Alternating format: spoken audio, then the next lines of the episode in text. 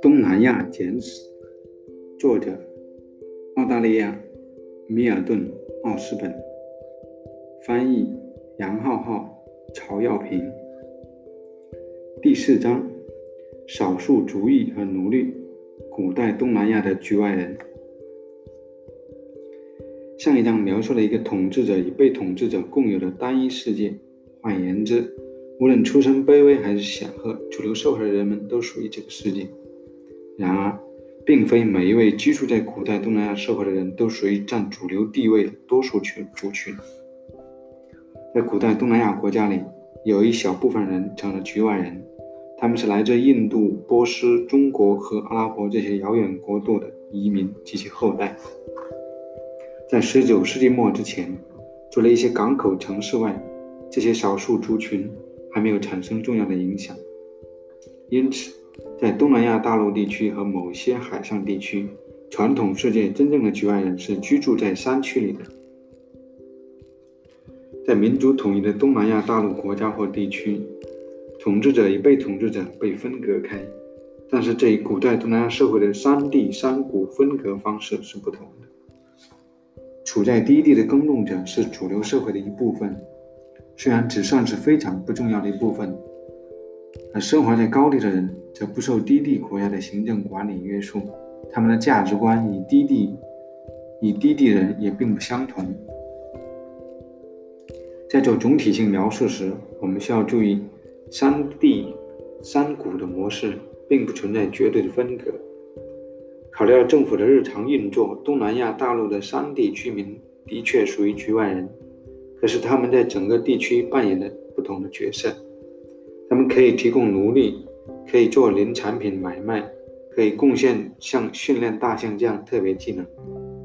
高地的少数族群虽然没有成为主流社会的一部分，但和主流社会有着千丝万缕的联系。直到近期，这种现象才发生改变。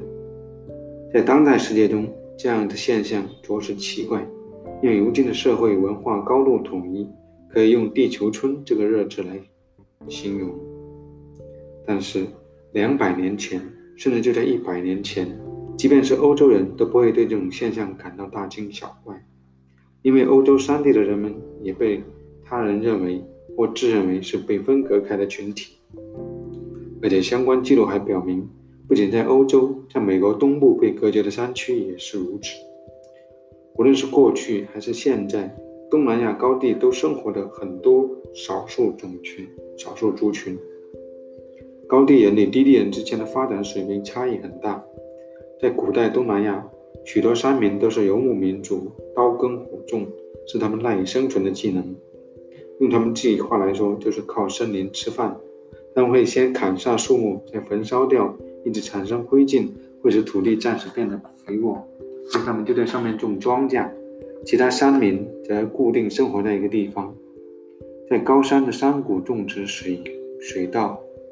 拒绝融入平原生活。山上民族和山谷民族之间的族群联系与语言联系通常很紧密，虽然他们常常不承认这个事实。只有在一个例子中，山民承认自己和山下民族有联系。他们是一些讲泰语、讲傣语的民族，虽然生活在山谷地区，但是他们的语言和低地民族的语言相通，因为他们认为自己是泰人。其他族群似乎并没有这样的意识，例如贯穿的柬埔寨和越南之间南部山脉上，山地民族射城族和巴纳族都讲同一种语言，而这种语言大致可以被看作现代柬埔寨语或高棉语的前身。然而，即便如此，这些族群也不会认为他们和低地多数族群属于同一族群，无论在何种意义上。我们常常看到。高地少数族群与低地多数族群之间长久处于分化状态，在很大程度上，这是因为两个群体之间存在着近乎绝对的社会分化。无论在政府和贸易方面有怎样的利益关系，他们之间存在着绝对的社会分化。这种主流社会对山区民族的形容就可见一斑。他们用的词一无一例外是轻蔑的，充满了鄙视，而且强调这两个分隔的族群间的社会和文化差异。高地人被越南人称为“摩”，被柬埔寨人称为“普农”，被泰人称为“嗨”。这些词翻译过来就是野蛮人或者未开化的人，类似于鲁德亚德吉普林所描述的不讲礼法的劣等品种。今天，这样轻蔑的词汇已经从官方用语中剔除，但某些人仍在使用。在这种情况下，社会分化是绝对会发生的。但是人们发现，这种这并未阻止主流和非主流群体之间发生联系。对于低地人来说，高地人可以发挥各种作用。如果想要翻越山脉击倒敌人，除了高地人，谁还能给他们提供有用的知识呢？还有什么人可以帮助敌帮助低地人掠夺奴隶，并且帮助他们捕获最边缘原始社会的男女和儿童？这些并不是定期发生的。比如低地统治者不会定期从山区征兵，并且让山民加入低地的军队作战。从柬埔寨文学作品中可以看出，山区的士兵担任着重要的角色。在柬埔寨文学作品中，作者曾讲述了一位山上的英雄好汉成空。击退侵略者的故事，其他任务就比较定期了。例如，一个居住在柬埔寨西南部山路的少数族群，曾世代为柬埔寨宫廷提供豆蔻、豆蔻种子。离山居民通过这样的进贡，换取了基本上不会被打扰的生活。不过，他们的生活环境中列举肆虐成灾。后来，法国人禁止了这种进贡制度。因为他们把这视为一种奴隶制度。除了这些现实的任务外，山地和平原之间的联系有时与魔法相关。在18世纪的时候，东南亚传闻、东南亚传统世界还保留着它的本质特征。越南和柬埔寨的统治者都赐予两位加莱巫师特殊的地位，这两位巫师就生活在这两国之间的连绵山脉里，被称为“火与水之王”。他们的地位十分崇高，就连柬埔寨国王都会把礼物送给他们。而这种特殊现象，看似和柬埔寨国王向泰国及越南国王进贡品是没有区别的。背后的原因是国王们相信这些巫师能施行强大的魔法，还和皇家标志中最神圣的圣剑有着微弱的联系。那是一把名剑，被誉为因陀罗的闪电。因陀罗则是印度神话的天神之王。更确切地说，两位王被授予的地位以及其他皇室成员与某些山地民族群体之间保持的微弱关系，都说明如今被分隔开的两大族群在很久以前有着相同的族源。在这里，我们讨论主要是东南亚大陆地区某些国家的高地及低地民族，而这些国家中都明显存在着主体民族，例如越南的越族、柬埔寨的高棉族、泰国的泰泰族。以及老挝的挝族，其他地区的情况就大不相同了。单说大陆地区，缅甸就和它的几个邻国差别巨大。尽管历史悠久，但缅甸在大多数时候并非一个统一国家。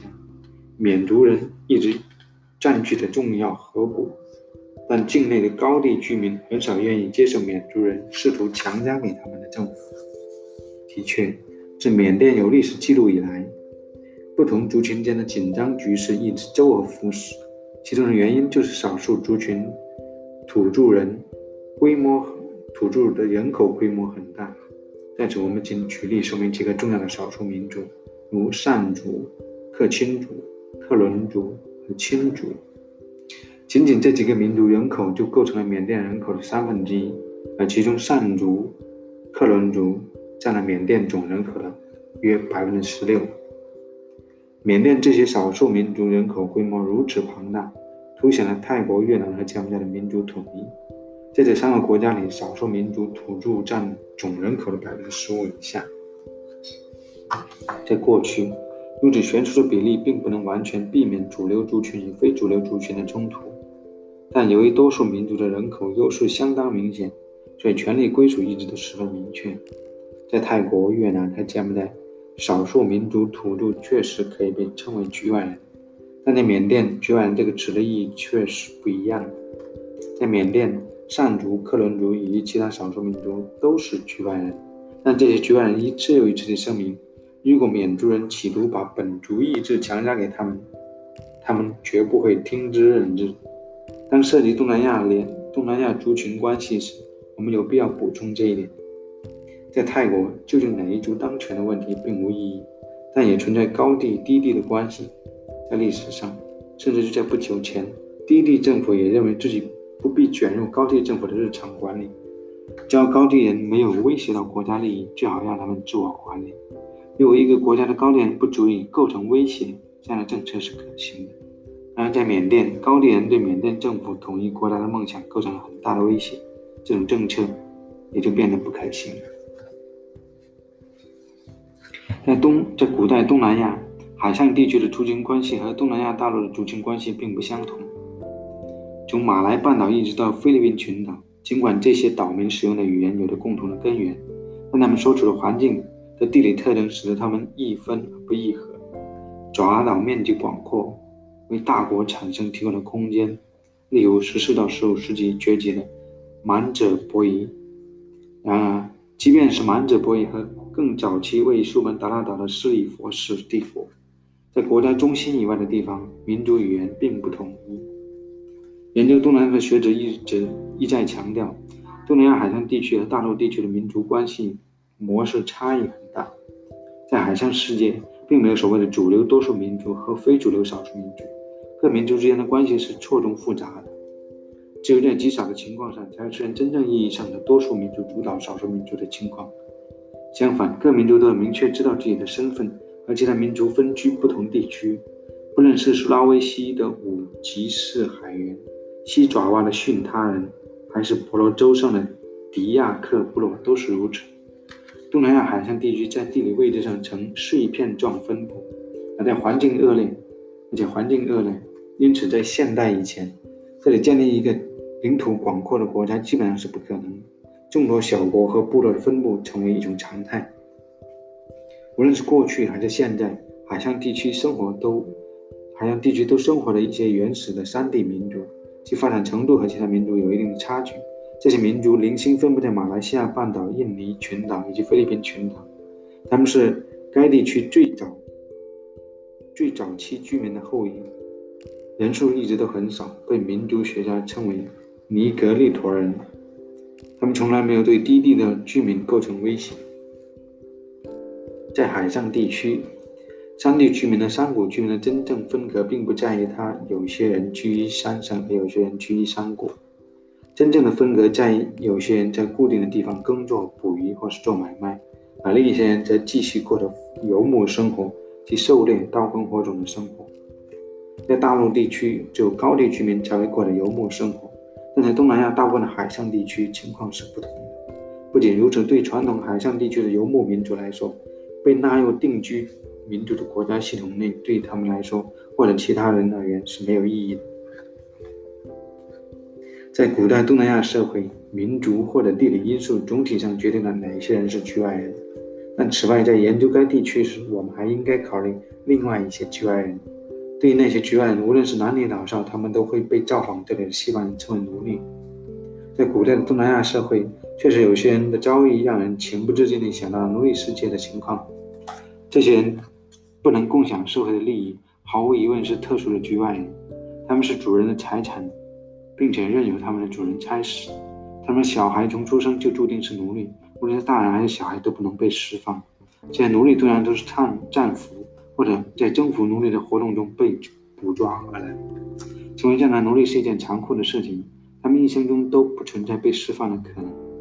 此外，还存在其他一些被西方观察家形容为奴隶的群体，这样的描述其实并不贴切。例如，来到古代东南亚，西方游客很少能辨认出哪些人是受到奴隶的。真奴隶，而有些人则是为了还债或者完成未尽之责，才愿暂时放弃自由。这些债务奴隶并非真正意义上的局外人，在不同的地方和不同的时机，他们在主人那里受到的待遇也大不相同。要理解古代东南亚复杂本质，也许我们更应该看到有一些人的地位是很模糊的，比如那些世代事后统治者或者高官的仆人们。这些人生活在自己的为奴的社会里，但是对他们而言，人生没有选择，生活地位和职责从出生就被决定了。他们世代为仆，在东南亚大陆的佛教王国或者爪哇中部的苏丹王国的宫廷中提供服务。即使古代东南亚的局外人做一次最简，即使为对古代东南亚的局外人做一次最为简单的概览，我们也能看到该地区的复杂性。况且至18世纪末，这里就开始受到西方重大影响。不过，即便呢在这样的复杂性，观察者们依然可以运用自己的综合判断能力，找到该地区历史中的一些普遍主题。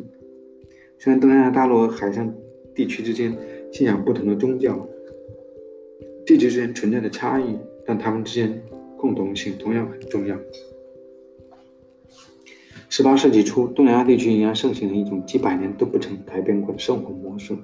西方意义上的工业还不存在，工匠也只占人口总数很小一部分。除了统治阶层、官员和为精英阶层服务的人，在统治阶层和耕种者、渔民、小商人之间基本没有缓冲层。这是一个高度重视秩序，这是一个高度重视秩序的世界。人们强调遵循恰当的程序，对传统习惯保持该有的尊重，但这也是一个很容易被东南亚以外的人所改变的世界。来到东南亚的西方人经常不遵守这里的规则，尽管有时候他认为自己遵守当地的规则，但事实恰恰相反。他们向东南亚输入了许多新观点和技术：战争还是和平？如何处理人和宇宙以及人与主宰宇宙诸神之间的关系？如何找到一个社会内外不同群体相处的恰当模式？对这些问题，生活在18世纪的古代东南亚人几乎觉得他们找到了答案。然而，随着西方人开始越来越多地侵入东南亚人的生活，有待回答的问题也越来越多。在很大程度上，从19世纪初开始的东南亚历史可以被视为一场旷日持久的辩论或争论，有时甚至可以说是一场论战。其主要争论的焦点在东南亚人如何应对他们所面临的挑战。对一些问题，人们可以通过努力找到答案，但一些问题至今还没有完全解决。简而言之十九世纪到二十世纪的基调是挑战，是对传统权力分配的挑战，对传统价值观念的挑战，以及对传统经济生活模式的挑战。随着这些挑战大量涌现，古代东南亚世界也慢慢地遭到不可逆转的破坏。